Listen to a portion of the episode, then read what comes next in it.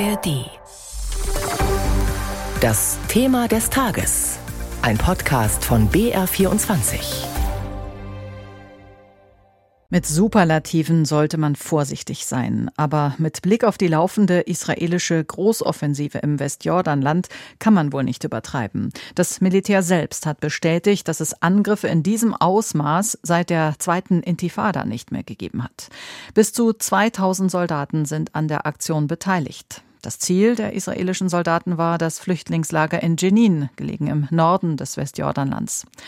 Warum nun die groß angelegte Militäroperation und die Frage, ob es da einen Zusammenhang mit der innenpolitischen Lage in Israel geben könnte, das ist jetzt unser Thema des Tages. Mein Kollege Michael Kraftschick hat mit unserem Korrespondenten in Tel Aviv gesprochen, mit Clemens Fehrenkotte, und ihn zuerst nach dem Stand der israelischen Militäroperation gefragt und danach, ob der Einsatz von fast 2000 Soldaten für einen Antiterroreinsatz nicht etwas überdimensioniert sei. Es ist zumindest äh, der bislang größte Militäreinsatz der israelischen Streitkräfte in Jenin, auch im Flüchtlingslager in Jenin im besetzten Westjordanland, seit 20 Jahren. Diesen Umfang äh, haben wir bislang äh, nicht gesehen in dem langen Zeitraum. Es hat begonnen um 1.15 Uhr äh, nach Auskunft der israelischen Streitkräfte mit einer deren Sprecherin ich mich äh, ungefähr vor ein, zwei Stunden länger unterhalten habe. Das seien zunächst Drohnenangriffe gewesen. Das ist etwas, was in Jenin im besetzten Westjordanland nicht bisher zum Einsatz gekommen ist. Gab es nur einmal vor zwei Wochen. Das seien insgesamt mehrere Ziele mit Drohnen angegriffen worden. Sie sagte, das sei unter anderem ein Kommandozentrum in der Innenstadt dieses Flüchtlingszentrums, das ist ja mitten in der Stadt Jenin, und gleichermaßen auch Ziele, die der Vernichtung von mutmaßlichen Waffenlagern gedient hätten und auch Versammlungsorten militanter Palästinenser, die in Jenin äh, sich dort äh, zusammen so sagte auch die Sprecherin, gerottet hätten. Ja. Jenin, das Flüchtlingslager, die Vorgeschichte reicht ja weit zurück. Auslöser für die aktuelle Situation war ja ein israelischer Militäreinsatz. Sechs Menschen wurden damals getötet, auch ein 15-jähriges Mädchen, und daraus entwickelte sich dann die Spirale der Gewalt. Warum hat sich denn eigentlich jetzt alles so zugespitzt? Da kommen mehrere Faktoren zum äh, Tragen. Zum einen ist es so, dass die, es wurde eben schon angesprochen, äh, die jüngsten Militäroperationen der israelischen Streitkräfte vor zwei Wochen in Jenin, die riefen dann äh, wenige Tage später einen mutmaßlichen Terroranschlag auf eine Autobahnraststätte im besetzten Westjordanland. Dabei wurden vier Israelis erschossen von Attentätern, äh, die, so heißt es heute Nachmittag, wohl nicht aus Jenin stammten, sondern in Anführungsstrichen unabhängig gearbeitet hätten.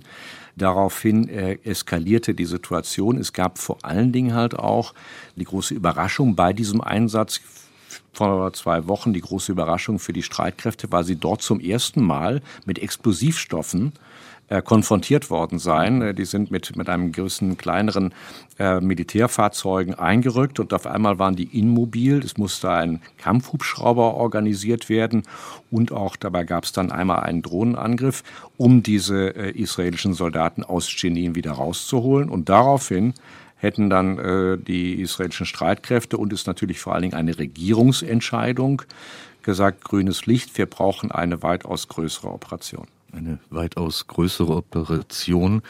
Jetzt hat ja die radikal-islamische Hamas für einige Anschläge die Verantwortung übernommen. Jetzt stellt sich natürlich die Frage, diese Gruppierung ist ja eigentlich vor allem im Gazastreifen aktiv. Wie kann ich mir die politische Gemengelage da im Westjordanland überhaupt aktuell vorstellen? Das ist sicherlich vielleicht ein wenig für Außenstehende unübersichtlich.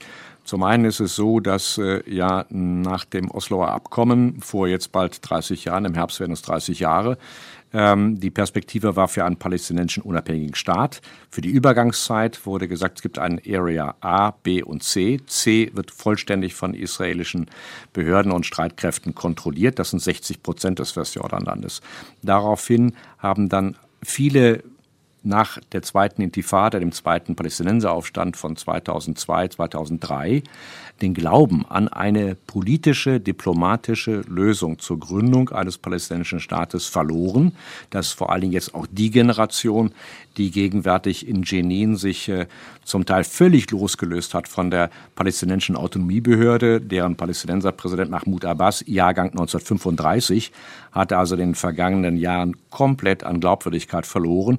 Und die haben dann gesagt, das Einzige, was uns jetzt nur hilft, ist der bewaffnete Kampf, wie sie es nennen, das palästinensische Gesundheitsministerium. Ich gebe nochmal ein Beispiel, wer da eigentlich jetzt nun getötet worden ist. Das palästinensische Gesundheitsministerium sagte am späteren Nachmittag, dass bei der sogenannten Militäroperation, die Heim und Garten genannt worden ist, insgesamt acht Palästinenser getötet worden seien im Alter von 16 bis 23 Jahren und weitere 50 äh, Personen zum Teil schwer verletzt worden seien. Das ist diese Altersgruppe, die nie etwas anderes erkannt und gesehen und erlebt hat, als äh, den äh, nicht nur Status quo, sondern geht einher natürlich auch mit einem deutlichen Ausbau des Siedlungsbaus in dem besetzten Westjordanland. Ja. Der große Militäreinsatz in Jenin und große Demonstrationen in Israel gegen die Justizreform der Regierung Netanyahu, das hängt ja erst einmal nicht zusammen. Könnte es aber sein, dass der Militäreinsatz auch ablenken soll von den massiven Protesten vieler Israelis gegen die Schwächung des obersten Gerichts?